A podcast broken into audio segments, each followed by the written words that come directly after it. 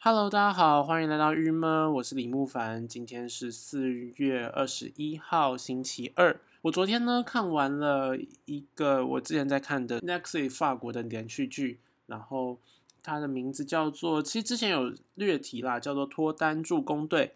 那我今天想要从这边开始，然后去嗯来跟大家分享。一些我觉得在从这部影片之后，我们还可以发醒思到的事情吗？应该，其实我觉得今天这一篇一定会非常有助于很多人的感情生活。我猜啦，就是可以给大家一个理解，我觉得一定很有用。所以今天这一篇很值得分享，应该是这样。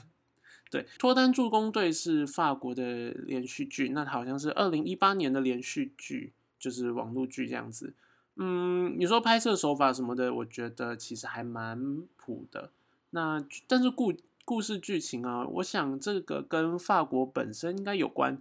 其实，嗯，但是我对法国的呃这些电影或什么的，目前的接收其实是还是很有限的，所以我只能某一部分其实是算是猜想。那脱单助攻队，它的英文叫做 The Hook Up Plan，那它的法文叫做 Plong。plan，plan，可以从他的英文 hook up plan 就可以大概知道他在讲的事情，某种程度好像是约炮啊、来一腿这样的一个事情。我觉得这个很有趣，因为就是应该说是我认为这件这个文化差异就非常大，就是这这种题材好像甚至在欧美都没有。你看像 sex education，他在讲 sex，他就花了一个很大篇幅在讲如何 sex，什么是对的 sex，什么是。应该要感情要怎么样的去维护啊？是怎么样两个人的世界什么？可是在这个呃《The Hook Up Plan》脱单助攻队里面呢，他其实本身的人设，我觉得他们把性爱什么的看得好简单，很轻易去做。这就是今天的主题。其实我今天想要跟大家讲的一个非常重要的事情是。就如果你有呃朋友出轨，或是就是你自己本身有小出轨过，我觉得你要接受这件事情。对，这是我看完这部的其实一个很大的想法，而我我觉得它的结尾很很有趣。那我先讲一下这部整部片大概在讲的一个事情。它其实在讲的是说，因为有一个女生跟她的同事呢分手，那她的闺蜜们就决定要帮助她展开一个新的生活。可她就是一直忘不了那个同事，所以于是呢，这闺这些闺蜜呢就找了一个牛郎来跟她，就是这叫做呃两一夜情这样子。但是没想到，反正因为这个女生就很，反正女生我也没有很喜欢，但她就是跟这个牛郎呢，总他们两个呢就不止去了一夜，因为反正一次没有成功，所以就多做了几，就是就是多了几次才。试图，反正就一直试图想要让他们可以上床，但他们一直都没有办到，所以就是一个这样的一个情形。所以于是乎，他们就帮他，除了原本是打算约一次，没想到就约了第二次，约第三次这样。那，嗯，后来这个牛郎呢，竟然就爱上了这个女的。然后这个女的因为原本就非常喜欢这个牛郎，所以他们两个其实就等于有点陷入爱河的那种感那种状态。当然啦，后来剧情就很波涛，因为。这个毕竟他是曾经是牛郎，所以他的朋友圈什么的，就是这方面。哎，其实我很惊讶，我以为法国就会等于是看待牛郎可以就是比较不会把这个东西凸显出来，但他们就是因为他是牛郎的身份，他曾是牛郎的身份，所以说呢，就其实他的朋友圈就比较没办法接受他或什么的。那除了这个主剧情之外，其实他们呢，因为是三个姐妹的一个故事，那这三个姐妹呢，她们。应该算闺蜜啦，就是没血缘关系的。这三个闺蜜呢，她们的各自的生活其实都很都非常的有，就是她们其实都是非常的类似，就是她们有可能各有男朋友，会有老会有未婚夫什么，但她们其实过程中啊，有可能为了一些原因，那他们就会开始跟原本的情人比较淡掉，而有可能会去喜欢上别人啊或什么，那他们情人也会出轨啊什么，那。在这整个剧情的最终结果是，嗯，他们到最后全部人就是，反正就回到了一个。其实我觉得到后面的几集，他开始在收尾，他就把剧情就渐渐的，呃，收回来这样。那该不该跟大家破梗呢？总之，大家剩剩下剧情应该大家可以自己看。哇，我第一次推荐呃连续剧或是电影，我觉得有可能希望不要到暴雷的地步，所以。大家就是可以自己看呐，但蛮长的。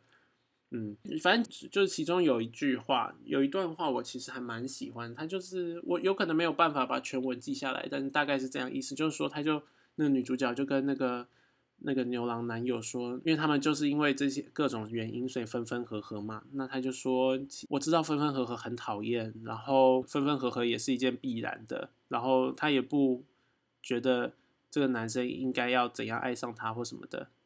然后他说，但是他觉得他们两个的分分合合还没有完。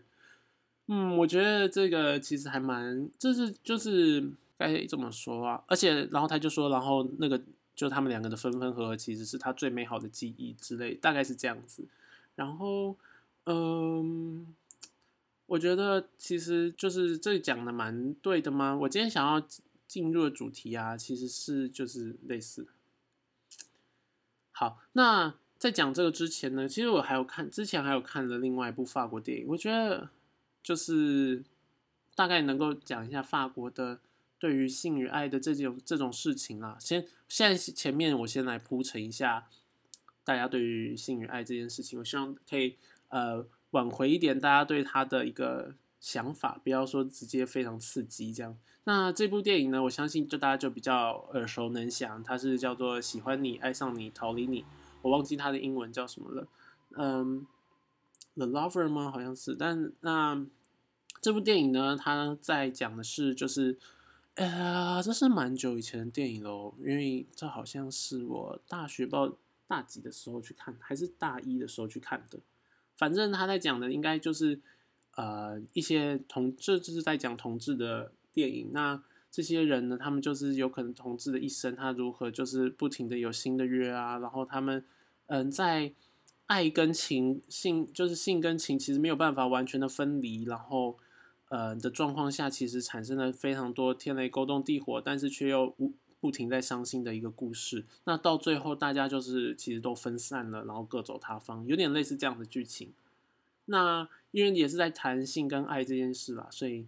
嗯，我觉得他的手就是他们的背景啊，他们的人的道德观念很像，就是其实他们对于这种呃约炮，对于大家呃性与爱的这件事情，他们其实我觉得他们在思想上会觉得这件事情理应可以分开，对，但他们在精神上却很矛盾的觉得分不开，或者是说却真的会受到影响，于是乎，但他们非常面对这件事情，所以到最后的结局似乎都是一个好结局，这样。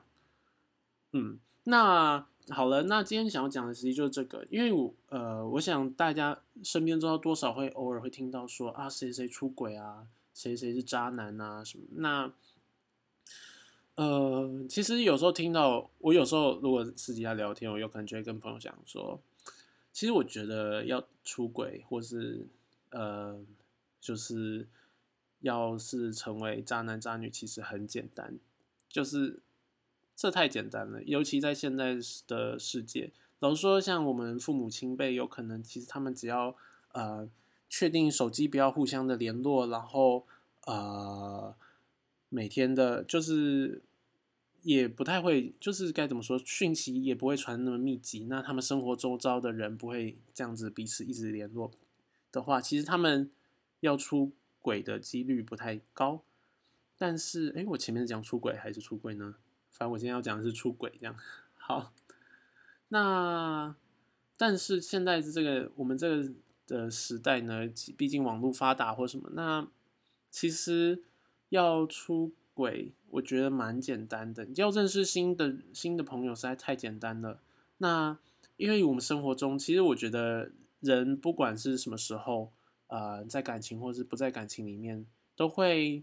有起有落吧，然后这些起伏呢，其实有时候你在低谷的时候，呃，我想另一半或是朋友们其实是很难，是不一定可以真的满足到你的。我是觉得这件事情是需要真的去面对这件事的吧。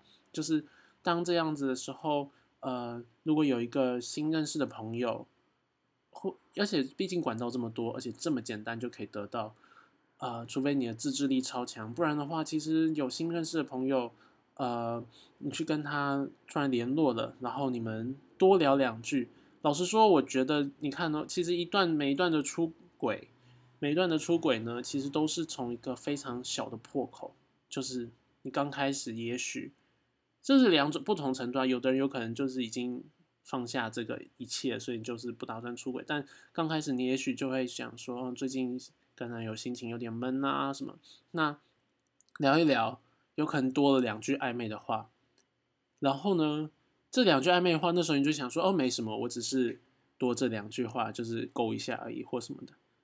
但是过了不久，因为这两这这样子的说话模式成成为了一种惯性之后，也许接下来你就会进一步变啊，那我们一起出去走走啊什么的。那变成这样的时候，再下一步，因为就说哦，我们还是朋友，以朋友身份出去啊，没错没错。但你出去的时候呢，过程中也许你就会觉得啊。这感觉到了或什么，那这时候发生什么事其实都很容易。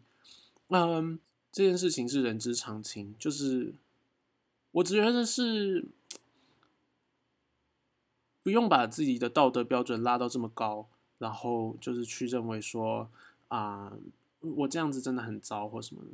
我觉得反而你要去很正视这件事情，就是当你意识到说，哦，我其实现在其实真的在出轨。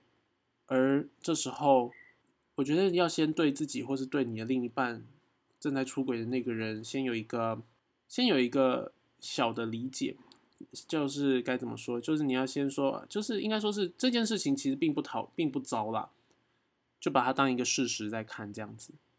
然而，但最重要的是，你要就是这件，就当你这件整个过程中啊，你开始认清说，哦，其实约炮是这个状态，那我现在需要的是这些。但是，然后就是应该说，你先正视了这件事之后，你才可以去呃，真的去回顾说，那那样我的感情跟这件事比起来，什么样是重要的，或是说我到底想要过什么样的生活，所以我应该要怎么样子，在未来有什么样的改变，或是我应该要怎么走下一步，甚至是啊，其实就是你就正视这件事之后，即便你真的出出轨了，有可能你都可以回来想说。那那样子，我以后还要吗？因为该怎么讲呢？你要正就是正式出轨这件事情的好处是，你就会知道出轨它有它的利跟弊，很多东西其实都是这样。那呃，当你出轨的那一步，其实你就是走向了一个选择，而这个选择会带你到的是，就很有可能你的另一半以后发现他真的没有办法再爱你，或者是呃你自己没有办法面对。那如果你意识到这件事情，某种程度有可能这个出轨就会止住，所以并不是说正式出轨，或是对他不要就是排斥、不要讨厌，跟就是把他道德标准拉得很高，就是代表你会一直出轨。我觉得这反而是相反的。就当你真的很正视到说，其实人真的出轨是一件，不是就是是一件人之常情的事，而不是呃我自己很糟。我觉得，当意识到这件事之后，你才可以正式的了解说，那我想不想出轨？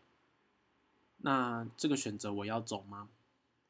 而其实，当你面对另一半出轨的时候，我觉得很难说你会没有那个该怎么讲，你会不再喜欢这个人。我觉得很难说，但是我也很难说你可以一直喜欢上这个人。